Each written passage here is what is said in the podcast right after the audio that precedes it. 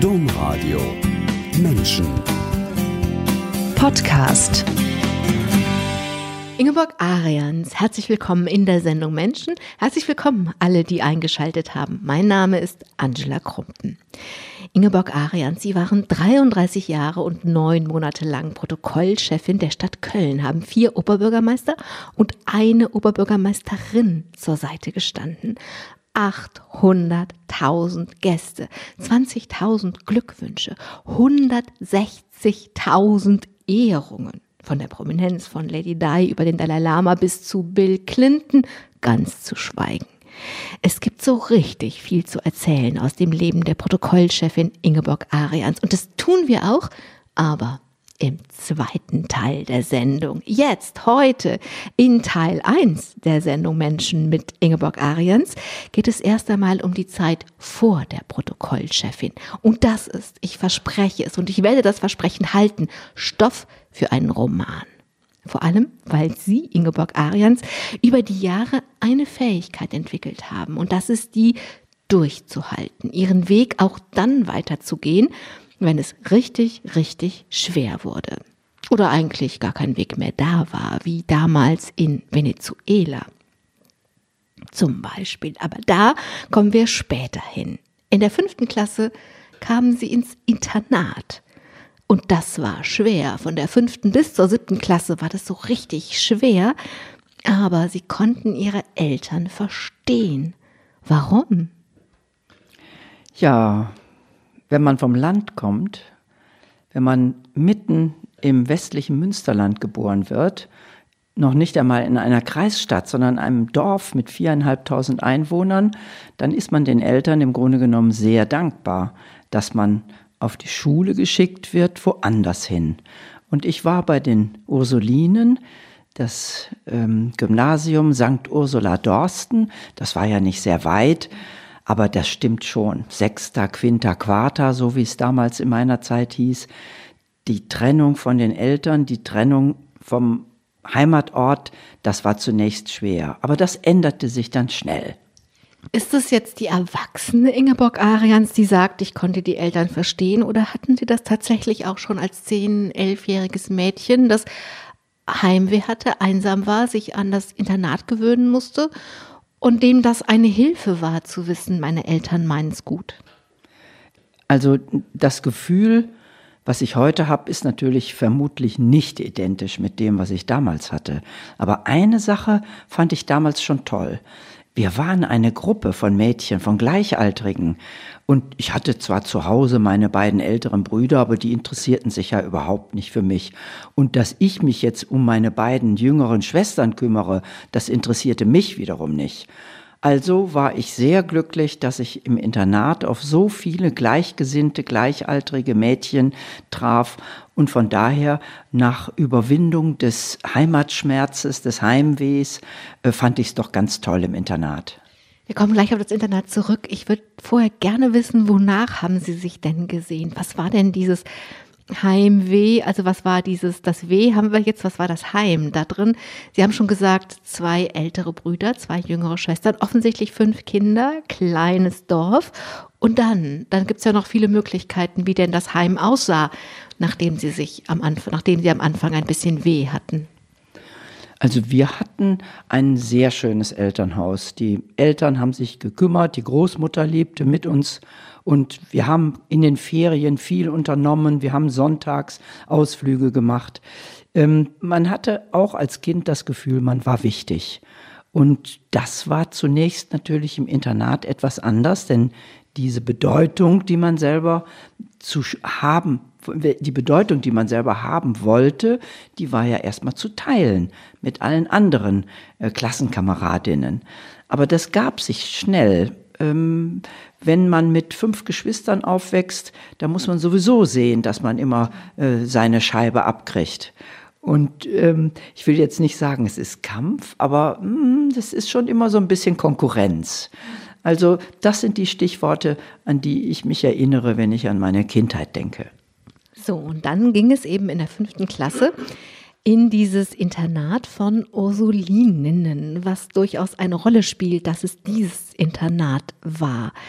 Sie haben uns einen Gegenstand mitgebracht, der auf genau diese Zeit verweist. Was haben Sie uns? Fangen wir da an. Was haben Sie uns mitgebracht? Tja, ich habe mitgebracht ein Kunstwerk von Tisa von der Schulenburg. Tisa von der Schulenburg habe ich kennengelernt als Schwester Paula. Sie war meine Kunstlehrerin und ich habe eigentlich erst nach der Schule, auch viel, viel später realisiert, was das für eine tolle Frau war. Denn äh, wie ich eben sagte, Tisa von der Schulenburg, der Name ist historisch bekannt. Sie stammte aus der Familie der Widerstandskämpfer der von der Schulenburg. Und sie selber hatte ein sehr ähm, abwechslungsreiches, wenn nicht gar abenteuerliches Leben. Evangelisch in Mecklenburg-Vorpommern aufgewachsen, über verschiedene Wege, England, äh, Heirat, zurück wieder nach Deutschland, ähm, dann als Witwe katholisch geworden und dann zum Schluss eingetreten in den Orden der Ursulinen, der Orden, der sich dem Unterricht von jungen Menschen verschrieben hat. Ähm, das war in ganz kurzen Worten Tisa von der Schulenburg, die meine Kunstlehrerin war, Schwester Paula. Und ich habe mitgebracht ein Kunstwerk aus Bronze, eine Miniaturkrippe.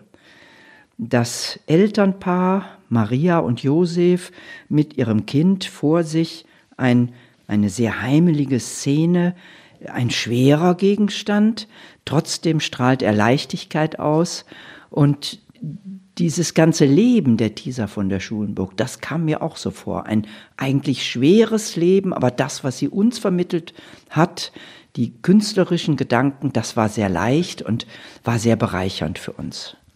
Also, wir machen natürlich ein Foto von dieser Krippe von Tisa von der Schulenburg. Das heißt, im Internet können Sie sich die dann auch anschauen.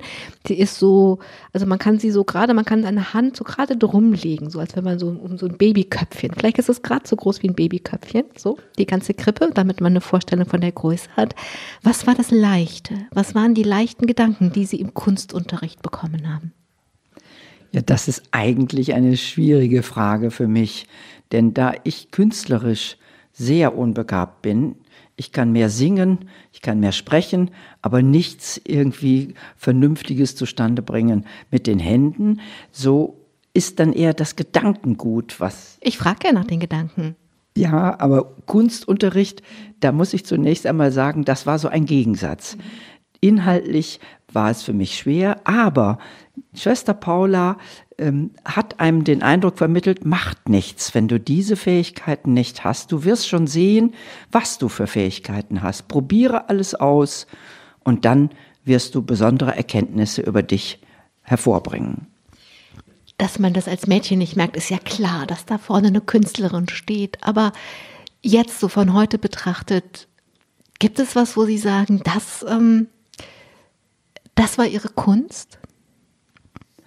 Ich habe natürlich in den letzten Schuljahren ihre Kunstwerke kennengelernt, die Bronzeplastiken, vor allen Dingen ihre Bilder äh, aus Afrika, die Hungersnot, Biafra, das war ihr Thema, oder das Thema Ruhrkohle, Kohleförderung. Sie ist unter Tage gewesen als hochbetagte Nonne und hat die Arbeitsbedingungen von Bergleuten sich angesehen, um sie dann künstlerisch umzusetzen. Und diese Themen, ähm, dass man auch aus einem schweren Leben, das waren häufig ihre Themen, viel für sich Positives ziehen kann, das war ihre Botschaft für mich.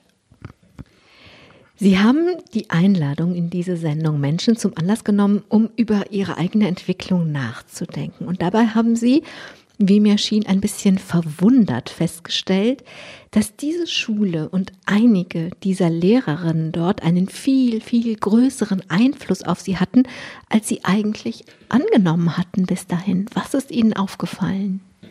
Ja, das ist wahr bei, der, bei, bei den Stichworten Schulzeit sind mir spontan vier Frauen eingefallen, bei denen ich nur bei einer schon in der Schulzeit wusste, ähm, das war jemand, der hat mich geprägt und der wird mir seinen Prägestempel, seine positive Prägung mitgeben. Das war Schwester Ursula. Sie war die Internatsleiterin und ich sagte ja eben schon, wir sind drei Schwestern in meiner Familie. Auch meine beiden jüngeren Schwestern kamen dann auf dieses selbe Internat. Und uns drei prägt bis heute der Satz, die Schuldenmädchens, das sind Mädchen mit Substanz. Und wenn ich das heute betrachte, was ist das doch für ein tolles Erlebnis, wenn ein, ein Erziehungsberechtigter, wie es so schön offiziell heißt, wenn der einem so viel Vertrauen mit auf den Weg gibt und einem sagt, du bist toll, mach weiter so. Und in der Schulzeit, also in der Pubertät, in dem Heranwachsensein, da herrschen ja so viele Unsicherheiten, da hungert man ja nach solch einer Selbstbestätigung. Und die hat uns drei, mich auch sehr stark beflügelt, immer wieder Neues angstfrei in Angriff zu nehmen. Das heißt, es war schon eine Wiederholung, denn Sie haben eben in so einem Schlenker, in so einem Nebensatz gesagt, zu Hause, also im Gegensatz zum Internat am Anfang, da waren wir wer, da waren wir wichtig. Da, das heißt für mich, übersetzt in meine Worte, da wurde ich als kleine Ingeborg spielte eine Rolle. Ich wurde gesehen. Und das haben sie dann, kam sie ins Internat und dann waren auch ganz viele und erfahren wieder, auf mich kommt es an. Es macht einen Unterschied. Ich bin jemand mit Substanz. Das heißt, es ist bestätigt worden, was Sie als kleines Kind erlebt haben. Ich glaube, dass es ganz, ganz wichtig ist, dass man Kindern und Heranwachsenden dieses Gefühl, A, du wirst gebraucht, B, du bist wichtig, C, das, was du kannst, ist ausbaufähig, das, was du kannst, ist was Tolles, das ist was Einmaliges. Äh, natürlich es ist doch auch als Erwachsener so, dass man feststellen muss, dass alles, was man in Angriff nimmt, nicht perfekt ist. Man kann immer noch mehr, man kann das immer noch besser. Aber wenn man erst einmal Vertrauen zu sich selbst gewonnen hat, die Basis ist gut und du hast einen Teil, der ist gut, dann kann es doch eigentlich nur eine gute weitere Entwicklung nehmen. Dann kann man sogar eine perfekte Protokollchefin werden irgendwann mal, weil das kommt im zweiten Teil. Sie sind perfekt, auch wenn Sie sagen, sie sind nicht perfekt.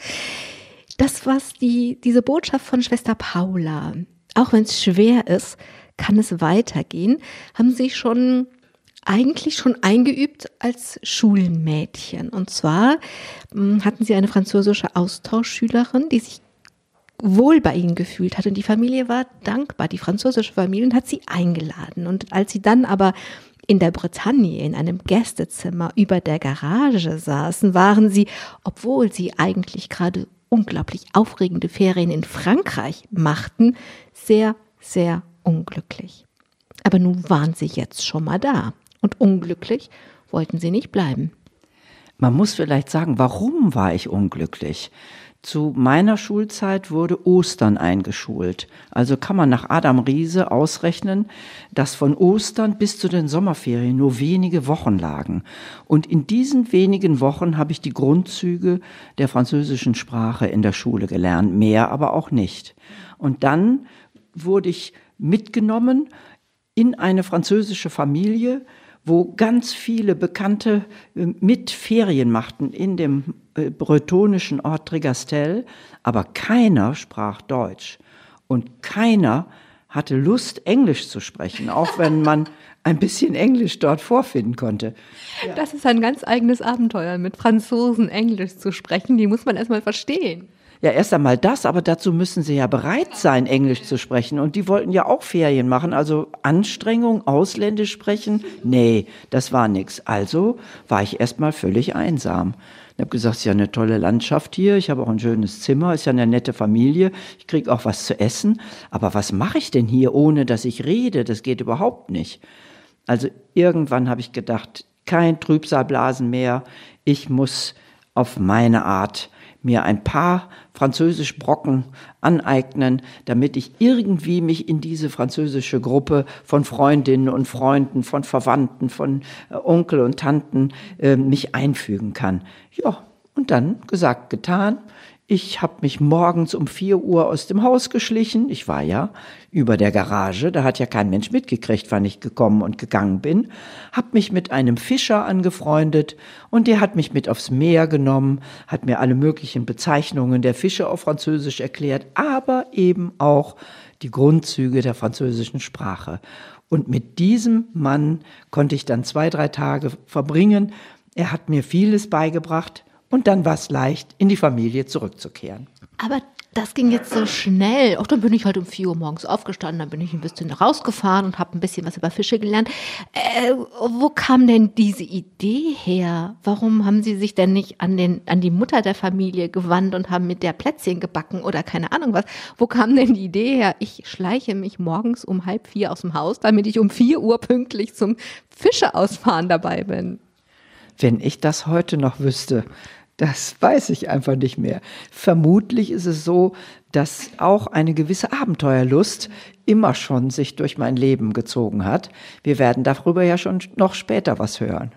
Schon, ja. Also Sie haben mit diesem Fischer, sind Sie unterwegs gewesen und haben dann natürlich das Französisch gelernt, was diese Fischer damals gesprochen haben. Unter anderem haben die Argot gesprochen. Das ist so ein französisches Wort und das meint so eine Mischung aus Umgangssprache und Gossensprache. Dieses Französisch haben sie dann in ihre sehr bürgerliche französische Familie zurückgetragen. Ich kann mich an einen Begriff besonders gut erinnern. Les chaussettes, das sind die Socken. Ich sagte aber nicht Chaussette, sondern ich sagte Les Fumants. Und da waren alle ganz entsetzt, denn frei übersetzt heißt das Stinkedinger. Genau, man hört, man ist ein sehr bildliches Französisch, aber das war dann eben nicht mehr, das wurde nicht gutiert, das kam nicht gut an. Ich glaube, dass die Familie einfach in diesem Moment realisiert hat, hups, da sollten wir uns doch ein bisschen kümmern. Es gab eine Tante, fällt mir jetzt ein, die fand das ganz fantastisch. Die hat sich dann meiner angenommen und hat mir dann tatsächlich Rückübersetzungen gegeben von diesen Argot-Begriffen. Aber in den Einzelheiten kann ich mich jetzt nicht mehr erinnern. Das Ergebnis war aber, dass ich nicht nur in Kürze, sechs Wochen war ich ja insgesamt in der Bretagne, dass ich in Kürze dann integriert war als etwas exotische, aber dennoch sehr lustige Freundin ähm, unserer Austauschschülerin und dass ich nach sechs Wochen zurückkam, wieder nach Dorsten und da natürlich der Star des Französischunterrichts war. Ich konnte zwar keine Silbe schreiben, aber das sah ja keiner. Das sah man ja nur bei den Klassenarbeiten hinterher. Aber sprechen konnte ich wie ein Wasserfall. Und das machte mich dann wieder einmalig in der Klasse. Ja, und das, das Wortbild, das entsteht ja dann auch dazu, wenn man das übt. Sie haben 1972 Abitur gemacht und dann haben Sie einfach noch mehr Sprachen gelernt. Französisch, Spanisch und später dann auch noch Englisch. Hm, was hat Sie an den Sprachen gereizt? Warum haben Sie sich damals dafür entschieden? Zunächst einmal ganz banal. Ich konnte zwar auch gut Mathe, aber Deutsch fand ich sehr schwierig. Und ich habe mir gedacht, wenn ich mich erst einmal meine Muttersprache kümmere und sie analysiere und sehr eintauche, dann dürfte es doch auch interessant sein, sich mit den Sprachen anderer Menschen auseinanderzusetzen. Das fiel mir dann leicht. Und deswegen war die Entscheidung, da ich auch irgendwie einen Drang hatte, ich wollte raus in die Welt, aber nicht irgendwo in ein anderes Land, ohne dessen Sprache zu kennen. Also fiel es leicht, mich zu entscheiden, Französisch und Spanisch zu studieren. Und dann eben später noch ein Aufbaustudium in Englisch. Ich glaube, das ist auch wichtig. Nach dem Studium wäre eine Promotion für die Perfektionistin sowieso eine Option gewesen. Oder aber, das bleibt auch so ein roter Faden, dieses Rausgehen mit dem Fischer aufs Meer, weggehen aus der Situation, die schwierig ist. Oder aber statt der Promotion nach dem Studium eine Reise mit dem Vater nach Brasilien. Das ist dann geworden, wundert mich nicht. Ja, diese Reise hat doch sehr viel äh, verändert. Aber ein Blick nochmal zurück zur Promotion. Ich glaube, eine berühmte Schriftstellerin, die hat dafür gesorgt, dass ich im Endeffekt nicht promoviert habe, nämlich keine geringere als Hilde Domin. Sie war die Freundin meines Französischlehrers, Professor Fritz Päpke, und er hatte die Angewohnheit, uns die Aufgabe zu erteilen, ihre Gedichte ins Französische zu übersetzen. eine so anspruchsvolle Aufgabe, der sah ich mich einfach nicht gewachsen. Sie haben eben schon festgestellt, ich scheine schon von Anfang an einen gewissen Hang zum Perfektionismus zu haben. Und dafür habe ich mich nicht gut genug gefühlt. Und dann dachte ich mir, ich muss doch mehr Lebenserfahrung gewinnen. Dann kann ich immer noch sehen, ob ich so eine Literatur wie die von Hilde Domin übersetzen kann.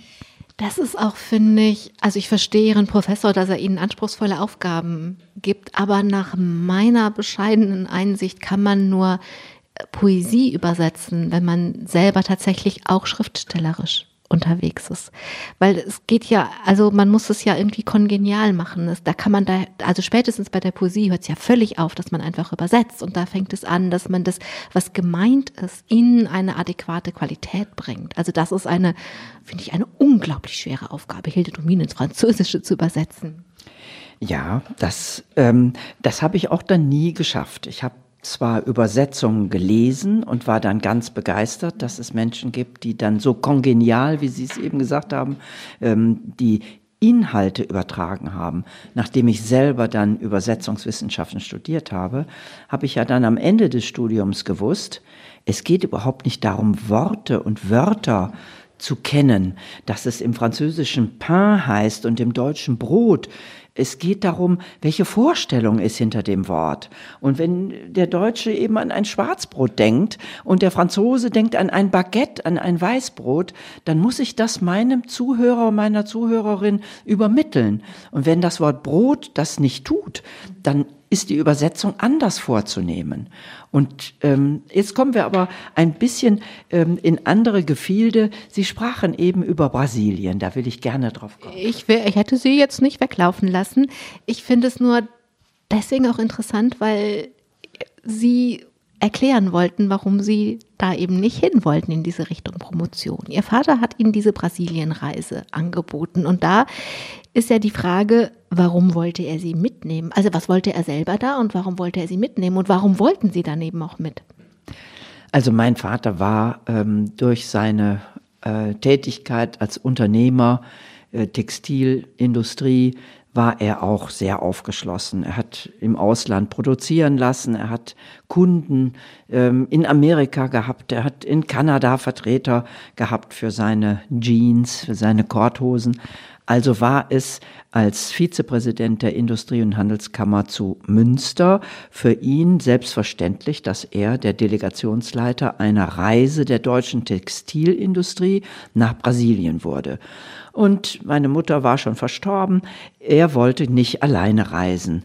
Also hat er eine seiner Töchter gefragt. Und ich habe natürlich begeistert eingewilligt. Wir sind durch ganz Brasilien gefahren und in Südbrasilien, wo teilweise die ältere Generation noch Deutsch sprach, habe ich mir gedacht, ja, das wäre doch toll, wenn ich hier ein Jahr später hier mal arbeite und ein Praktikum mache. Gesagt, getan, es hat geklappt. Der deutsche Konsul in Blumenau, einem Ort, der zwar einen deutschen Namen hat, aber der auch äh, indianisch klingt, deshalb durfte er diesen deutschen Namen behalten. Dort durfte ich dann ein Jahr später alleine zurückkehren und drei Monate in der Deutsch, dort, dortigen Textilfabrik arbeiten im Büro. Und daraus ist dann eine sehr, oder Sie haben gesagt, die entscheidende Situation vielleicht ihres Lebens geworden. Es fing ganz harmlos an. Sie haben sich verliebt und viele Briefe geschrieben. Was ist passiert? Es ging dann nämlich aus dem Verlieben und den vielen Briefen wurde Venezuela. Aber vielleicht erzählen wir erst mal, was passiert ist. Sie schütteln schon den Kopf. Doch, doch, so war es. Ja, ja, das ist, es ist nicht harmlos, sage ich mal. Sich verlieben ist was Dramatisches. Das kann das ganze Leben entscheiden. Und so fühlte ich mich, als ich zurückkam nach drei Monaten Praktikum. Sag ich, ach du je, Martin, was mache ich denn mit dem? Ich fühle mich ihm so verbunden. Wir haben uns wirklich jede Woche geschrieben. Eine Woche, zwei Wochen, 40 Wochen, 50 Wochen mehr als zwei Jahre. Da habe ich gesagt, nein, so kann das nicht weitergehen. Ich muss mich entscheiden, ob ich denn hieraus noch was machen will. Und somit habe ich meinen Vater bekniet, ich möchte gerne ähm, nochmal einen Aufenthalt in Südamerika durchführen. Ich habe ihm nicht verraten, dass ich eigentlich wissen wollte, ob Martin der Mann meines Lebens ist oder nicht. Und er ist aber ein aufgeschlossener Mann gewesen, hat mich unterstützt. Ich habe, mittlerweile war Martin von Brasilien nach Venezuela gezogen. Ich habe tatsächlich mit Hilfe der IHK zu Münster Kontakte zur Düsseldorfer Messegesellschaft knüpfen können. Und die brauchten ausgerechnet jemanden, in Caracas, der eine Ausstellung organisieren sollte, deutsch-venezolanische Industrieausstellung. Ja, ich hatte zwar keine Ahnung von diesen Dingen, aber gut, ich sollte ja ähm, Hilfe bekommen in der Industrie- und Handelskammer und außerdem war ja Martin vor Ort. Also alles schien mir machbar und mit einem dicken Koffer und einem dünnen Portemonnaie mit kleinen Reserven ähm, bin ich dann nach äh, Brasilien, Entschuldigung, nach Venezuela aufgebrochen. Wir brechen jetzt mal mit Ihnen zusammen auf. Wir steigen, wir klettern in dieses Flugzeug, erinnern uns mal kurz, dass es noch sehr, sehr viele Dinge nicht gab. Es gab natürlich kein Handy, man konnte auch nicht leicht kommunizieren. Es gab auch äh, kein Plastikgeld, man musste, also es gab viele Dinge, die es heute nicht gibt. Sie waren eine junge Frau, Sie waren abenteuerlustig, ja, aber Sie hatten sich ja auch Dinge vorgestellt. Jetzt reisen wir, fliegen mit Ihnen. Wir wissen, zwei, über zwei Jahre lang jede Woche Briefe geschrieben. Sie machen das, um zu prüfen, wird das meine Heimat? Werde ich, ist das der Mann meines Lebens? Und jetzt steigen wir mit Ihnen aus dem Flugzeug aus, gehen noch durch diese Dinge, durch die man gehen muss dann treffen wir jetzt mit Ihnen zusammen Martin. Tja, vielleicht sollte ich einleitend sagen, dass ich 14 Stunden Flug hinter mir hatte, denn als Studentin hat man ja jetzt nicht äh, das Geld für erster Klasse. Auch das noch. Wir stellen uns vor, wir sind 14 Stunden als Studentin nicht erster Klasse unterwegs und jetzt gehen wir in den Bereich des Flughafens und sind gar nicht perfektionistisch. Nein, jetzt gehen wir in den Bereich des Flughafens, aber jetzt treffen wir Martin, bitte. Ja ich muss tief seufzen. Wahrscheinlich möchte ich diesen Moment überhaupt nicht teilen mit den Zuhörerinnen und Zuhörern. Aber ich muss es, denn es war wirklich die Wende in meinem Leben. Ich traf auf Martin. Ich war voller äh, Freude, ihn wiederzusehen nach so langer Zeit. Wir hatten uns jeden Tag geschrieben. Ja, Nachdem er mir zwar gerade noch mal guten Tag gesagt hatte, hat er im zweiten Satz aber schon gesagt, ja, wie soll ich's dir denn bloß mitteilen? Ich hab dir zwar geschrieben, aber eigentlich habe ich mich schon lange Maria versprochen.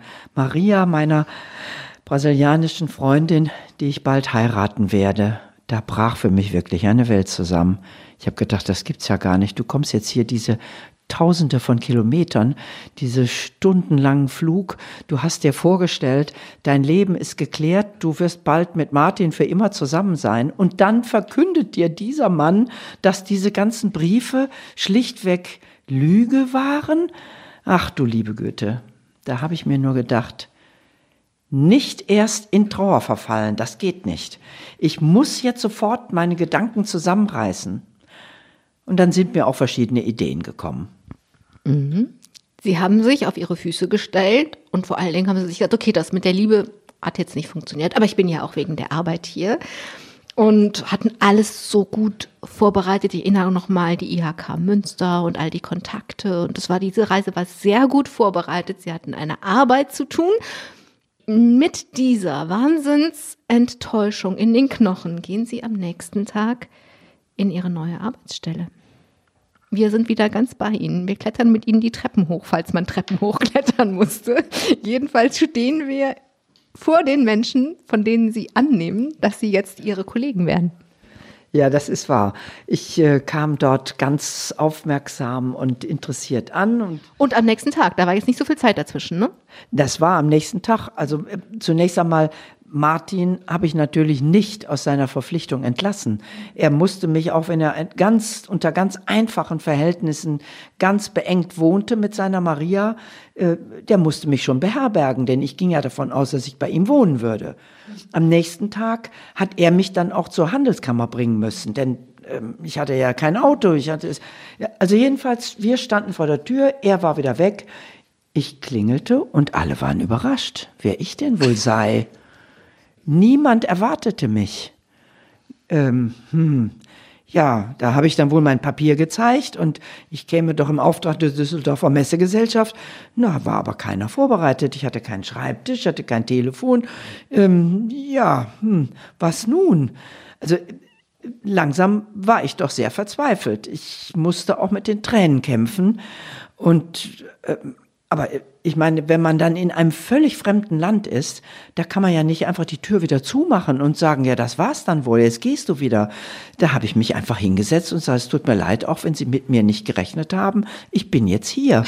Ich, ich äh, möchte mich jetzt dann schon mal mit Ihnen unterhalten und Ihnen sagen, was ich jetzt hier tun soll und äh, ja, und nach dem ersten Schreck und der ersten Überraschung, auf die ich dann auch ausgelöst hatte, äh, waren es sehr, sehr nette Damen bei der EHK zu Caracas, äh, die mir gesagt haben, ja, jetzt sind Sie mal hier, wir werden das schon klären man muss noch mal dran erinnern, es gab kein Internet, es gab kein Telefax. Man konnte auf keinen Fall mal eben zum Hörer greifen und telefonieren. Ein Telefonat von Caracas nach Deutschland war immens teuer. Das einzige, was man gab, war ein sogenanntes Telex. Das war so eine Art Schreibmaschine. Äh, auf einen Lochstreifen schrieb man dann seine Botschaft und dann kriegte dann der Empfänger eine Art Telegramm. So, und das wurde in Gang gesetzt und es wurde dann in Düsseldorf gefragt, ob das denn seine Richtigkeit hat, dass die Frau Schulten, so hieß ich damals, dass die denn jetzt hier in Caracas arbeiten sollte. Ja, gesagt, getan, jawohl, das war richtig, aber ich war sehr naiv gewesen.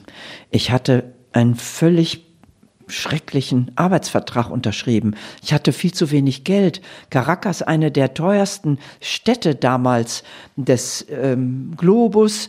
Ich hatte keine Wohnung. Man muss ja daran denken, Martin, den wollte ich ja nicht mehr, der wollte mich ja nicht. Also ja, ich mach's jetzt mal kurz. Auch da habe ich mir gesagt, es ist doch viel zu peinlich, dass ich mit dem äh, sicherheitshalber von meinem Vater reservierten Ticket jetzt nach zwei Tagen schon wieder zurückfliege nach Deutschland. Nein, das geht nicht.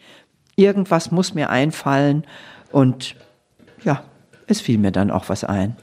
Also wenn ich jetzt einen Schritt zurücktrete und da drauf schaue, was Sie eigentlich gemacht haben auf so einer Metaebene, haben Sie sich an Ihrer Aufgabe festgehalten. Sie waren aus einem Zweck da. Sie waren da, um diese Messe zu organisieren und das, und Sie waren da. Sie sind einfach ein Faktum. Sie sind da für Martin und für diese Menschen, die Sie nicht erwarten, aber Sie sind da und Sie haben eine Aufgabe und Sie halten sich an der Aufgabe fest und suchen nach Lösungen, wie Sie diese Aufgabe machen können. Ja, das das scheint irgendwie in mir zu sein, dass eine Situation immer irgendwie zu bewältigen ist. Und dass es die schlechteste Lösung aller Lösungen ist, sich hinzusetzen und nur in Tränen auszubrechen und zu sagen, jetzt ist hier Ende. Denn Ende ist ja nicht. Das Leben geht ja immer weiter. Und entweder geht es mit mir weiter oder es geht ohne mich weiter. Und das ähm, hat sich dann immer wieder erwiesen und hier besonders diese Situation, die ich eben geschildert habe, hat im Grunde äh, für mein gesamtes folgendes Leben eine entscheidende Rolle gespielt.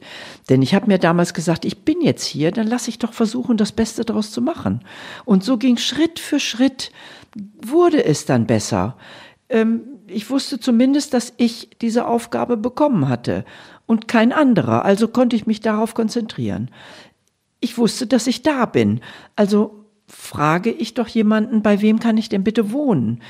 Und dann fand sich jemand, eine ältere Dame, die früher bei der Handelskammer gearbeitet hatte.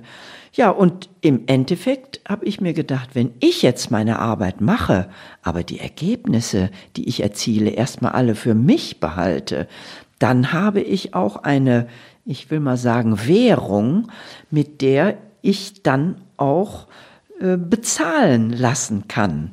Ich habe mir gesagt, jetzt werde ich erst mal drei Monate ranklotzen und alles, was für eine solche Industrieausstellung notwendig ist, Aussteller, äh, Materialien, äh, Themen, das alles zusammenzusammeln und kurz vor dem Weihnachtsfest, kurz bevor für alle Ferien ist, da melde ich mich dann in Düsseldorf und sage so, liebe Leute, ich habe jetzt alle Sachen für euch beisammen, alles, was ihr für die Umsetzung im größeren Kreis braucht. Aber jetzt möchte ich dafür etwas haben, und zwar etwas, was dieser Arbeit entspricht, was gerecht ist. Und das ist ein Auto, etwas mehr Lohn im Monat und eine vernünftige Anbindung hier innerhalb der Kammer. Und dadurch, dass ich ja alle Informationen für mich behalten hatte, hat man dann ein Einsehen in Düsseldorf gehabt. Und ja, kurz zusammengefasst, niemals darf man einfach aufgeben. Immer den Strohhalm anfassen. Aus dem Strohhalm wird dann bildlich gesprochen der große Strohballen, auf dem man dann seinen Kopf ablegen kann und wo man dann auch mal irgendwann ein Ruhelager findet. Ähm, auf, man kann sich dann aussuchen auf den Früchten, die man selber mit Arbeit, mit Händearbeit geschaffen hat. Jetzt war ich etwas poetisch, aber dieses Bild fiel mir ein. Poetisch, Poesie finde ich immer schön. Es gibt ja so ein volkstümliches Bild dafür, das ist der Frosch, der in den Milchtopf fällt. Und der so lange strampelt, da geht nicht, also man kann dann untergehen oder man kann so lange strampeln, bis aus der Milch Butter geworden ist und man da leichtfüßig hochhüpfen und aus dem Topf wieder rausfinden kann. Also Sie haben damals, vielleicht sagen Sie deswegen, Sie lachen, es ist einfach so eine entscheidende Situation gewesen, weil Sie haben gemerkt, um in diesem volkstümlichen Bild zu bleiben, Sie haben Beine, Sie können strampeln, Sie müssen nicht einfach untergehen, Sie können aus Milch Butter machen. Ja, das, also das Bild ist natürlich herrlich, wenn man vom Land kommt und wirklich das Buttermachen als Kind miterlebt hat und sozusagen mitstrampeln durfte und äh, mit selber die Milch äh, von den Kühen melken durfte. Ja, ähm, der Frosch selbst ist für mich im Ziel immer ein Prinz. Das heißt, ich denke dann eher an dieses Bild des Froschkönigs es kann nicht nur der Frosch sein. Das Leben ist schöner. Und deswegen denke ich, das, was hinter der Krise ist, das muss einfach schöner sein. Sie haben sich in Venezuela schon als Königin gesehen und nicht als Frosch. Sehr schönes Bild. Ich habe zwei Fragen zu Venezuela noch. Erstens, was hat Maria gesagt? Und zweitens, wie viel Zeit war vergangen zwischen dem, dass Sie angefangen haben ranzuklotzen und dass Sie zur Düsseldorfer Messe gesagt haben, jetzt hier mal Butter bei die Fische und mir anständige Bedingungen besorgt? Erstmal Maria. Was hat Maria gesagt? Ja, ich glaube, Maria war genauso überrascht wie ich. Ich habe keine klare Erinnerung mehr daran wir sind auch jetzt nicht Freundinnen geworden, so wie man sich das vielleicht im Roman von Kurz Mahler vorstellen würde, dass man dann eine besondere ähm, ähm, Freundschaft zu dritt führt oder so. Nein. Ähm, Maria ist an der Seite von Martin geblieben und ich bin ja dann irgendwann zurück nach Deutschland und die beiden äh, sind ein Paar geblieben. Bei der zweiten Frage, ähm, da muss ich nochmal eben passen. Die zweite Frage war, ist auch blöd, macht man eigentlich nicht, zwei Fragen auf einmal zu stellen. Die zweite Frage war, wie viel Zeit war vergangen zwischen dem Entschluss, jetzt klotze ich hier rein und ich konfrontiere die mal zu Hause damit, dass man so nicht arbeiten kann. Wenn ihr eine Industrieausstellung hier haben wollt, dann bezahlt mich anständig. Also insgesamt waren das schon drei Monate. Denn es musste ja etwas Zeit vergehen, in der ich dann auch potenzielle Aussteller finde, in der ich dann Rahmenbedingungen für diese Ausstellung festlege ähm, und in der ich dann auch substanzielle Informationen, auf die dann ein Unternehmen angewiesen war, sammeln konnte. Und äh, dafür habe ich dann schon drei Monate gebraucht. Aber dann waren es auch nur drei Monate. Das Weihnachtsfest, die Weihnachtspause habe ich dann wunderbar ähm, genießen können in dem Wissen, äh, jetzt geht es mir finanziell ein wenig besser in dieser teuren Stadt. Ich habe zweitens ein Auto und kann dann auch Ausflüge machen. Und äh, dann ging es von Januar, Februar, März. März war dann die Ausstellung, äh, dann ran, äh, indem ich dann auch nicht mehr alleine gearbeitet habe. Dann kamen auch Verstärkung aus Deutschland, dann kam Verstärkung aus Argentinien, ausgerechnet eine Frau, die, das wird dann später nochmal von Bedeutung sein, die in Köln dieselbe Tätigkeit ausgeübt hatte, wie ich sie denn viele Jahre später nach Ende meines Studiums ähm, selber in Köln ausüben würde, was ich ja damals noch nicht wusste. Nee, nach vorne, also bei aller Perfektion haben sie keine Glaskugel über ihre eigene Zukunft. Das nicht. Nur rückwärts, sagt Kierkegaard, kann man sein Leben verstehen. Ich würde gerne mit Ihnen nochmal in dieses Flugzeug klettern, zurück. Ich weiß nicht, ob Ihr Vater Sie abgeholt hat oder ob nicht, aber ich möchte gerne wissen, was von all dem Sie Ihrem Vater erzählt haben. Ja, also ich, ich bin nicht direkt zurückgeflogen. Mhm. Ich habe die Erinnerung, also wie gesagt, das lag sicher nicht daran, dass ich nicht direkt zurückfliegen wollte, sondern das lag wieder daran, dass man als Studentin nicht so viel Geld für einen Direktflug hatte. Mein Rückflug ging über Paris und dort traf ich als erstes mit einem fürchterlich schweren Koffer, den ich in die vierte Etage tragen musste, traf ich auf meine beiden französischen Freundinnen, mit denen ich zusammen in Heidelberg studiert hatte und die natürlich die wichtigsten Dinge aus der Zeit von Venezuela aus erster Hand sehr ausführlich erzählt bekommen haben. Ich glaube, dass dieser... Komplett. Ja, komplett. Es waren ja meine Freundinnen. Und dieser Zwischenstopp, der hat dann vermutlich dazu geführt, dass ich meinem Vater nicht mehr alles erzählt habe. Aber das, was er wissen sollte und das ich auch sehr, sehr hilfreich fand, dass er mir dieses Rückflugticket ohne Datum als Versicherung für Notfälle mitgegeben hat, dass ich ihm da wirklich sagen konnte, dieses Ticket hat mir jederzeit in Venezuela die Sicherheit gegeben, dass wenn mal etwas schief geht, wofür ich keine Lösung finde, dass ich dann jederzeit problemlos wieder nach Hause im wahrsten Sinne des Wortes kommen konnte. Wenn die Sonne so heiß scheint, dass einfach jede Butter gerinnt und einfach nicht fest wird, dann hätten sie nach Hause gekonnt. Sie haben dann den Einstieg ins Berufsleben genommen über die Feber Öl. Ich musste erst mal nachschlagen, was die Feber ist. Das ist ein großer Energiekonzern. Dieses Feber Öl war eine Tochter, keine Ahnung, jedenfalls ein Zweig dieses riesigen Konzerns völlig andere Baustelle. Ich will auch da wirklich jetzt nur bei aller Perfektion will ich da jetzt nur kurz hin. Denn Sie sagen, das war schon wichtig für mich. Deswegen stelle ich nur die Frage, was haben Sie denn da gelernt für das, was später noch kommt? Mhm. Also erst einmal habe ich gelernt, da muss ich zurück nach Venezuela. Ich habe ja nur eine Woche mit den verschiedenen Industrievertretern, waren nur damals Männer, äh, gearbeitet und trotzdem habe ich alle am Ende dieser einen Messewoche gefragt, hören Sie mal, wenn ich nach Deutschland komme, darf ich Sie dann nennen als Referenz? Ich möchte jetzt ja einen Beruf finden. Und das war ja ein bisschen vermessen. Nach einer Woche können die Herrschaften mich ja nicht unbedingt beurteilen. Aber es hat tatsächlich einer, ich sag mal salopp, angebissen. Ich war kaum wieder in Deutschland. Ich hatte ja da noch ein paar ein bisschen Reisemonate dran gehängt. Dann kam ein Anruf und der venezolanische Vertreter der Feberöl hatte gesagt, Sie sind genau die Richtige. Sie möchten, Sie sollten auf der einen Seite für die deutschen und venezolanischen Beziehungen des Unternehmens, die ähm, vorbereitet wurden, zuständig sein und andererseits einen Besucherdienst aufbauen, denn die äh, Raffinerien waren dabei, sich fürs Publikum zu öffnen. Und das, Sie fragten, was habe ich in der Zeit gelernt?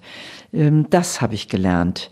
Es ist wichtig, wenn man Übersetzer ist, und das war ich ja vom Beruf her, dass man die Dinge inhaltlich überträgt. Es kommt überhaupt nicht auf die Sprache an. Die ist nur Instrument. Ich habe Menschen, die ähm, Vorbehalte gegen Industrieanlagen hatten, durch diese Raffinerie geführt und habe ihnen erklärt, was denn hinter diesen Metallgefäßen und diesen geschlossenen Behältern ist und was sie persönlich davon haben, dass die Produkte hier hergestellt werden und warum man Angst haben könnte, warum man aber auch keine Angst haben muss. Und das war das Haupt Ergebnis dieser Arbeitszeit dort. Es geht darum, dass Menschen Geheimnisse ähm, nur dann haben sollten, wenn sie keine Angst auslösen. Und Wissen ähm, verringert das Gefühl eines Angsthabens. Sie haben Ihren Mann kennengelernt. Ich mache jetzt mal ein bisschen Tempo in Ihrer Biografie. Der hat in Köln gearbeitet. Sie haben sich für Köln als Wohnort entschieden. Sie sind gependelt. Sie haben sehr viel Zeit auf der Autobahn verbracht. Sie waren manchmal auch sehr müde. Dann gab es so ein paar Weckrufe, wo Sie beinahe schwer verunfallt wären wegen dieser Müdigkeit und wegen all dieser Stunden auf der Autobahn. Und dann haben sie gesagt, ja, jetzt muss ich hier mal was ändern und haben mal so angefangen, Stellenanzeigen zu gucken. Und die erste Stellenanzeige, die sie interessiert hat, die ist nachher so ein Lebensding geworden. Was war das? Sie, ich stelle mir jetzt vor, ich sitze mit Ihnen beim Frühstückstisch, Sie, Sie klappen die Zeitung auf, die Stellenangebote. Was ist Ihnen aufgefallen? Auch das war natürlich damals ganz anders als heute. Also man hat wirklich eine Zeitung gekauft und hat raschelndes Papier auf dem Frühstückstisch ausgebreitet. Und äh, ich kann mich im Moment daran erinnern, dass ich meinem Mann gesagt habe, okay, dann bin ich jetzt so, dann werde ich jetzt suchen. Eigentlich gefällt mir die Arbeit in Gelsenkirchen so gut. Ich möchte überhaupt nicht hier was in Köln suchen. Aber diese tägliche Autofahrt hin und her, die ist doch auf die Dauer zu anstrengend und ist vielleicht auch etwas gefährlich. Also schaue ich jetzt morgen in die Zeitung und dann schauen wir mal, irgendwie muss ich ja mal anfangen zu suchen. Und ausgerechnet in dieser Zeitung morgen, da stand's drin eigentlich völlig banal. Es wurde gesucht eine Verwaltungsangestellte für die Büros der Stadtvertretung mit ausgeprägtem Organisationstalent und der Bereitschaft, auch über normale Arbeitszeiten hinaus oder am Wochenende oder auch feiertags zu arbeiten. Also das hatte ich ja bisher auch schon. Und deshalb habe ich mir gedacht, das ist vielleicht was Interessantes dann bewirbst du dich mal. Ich wusste aber nicht, ich wusste nicht, was wirklich dahinter steckte. Das wäre die nächste Frage. Wann wussten Sie, es ging darum, die Protokollchefin der Stadt Köln zu werden?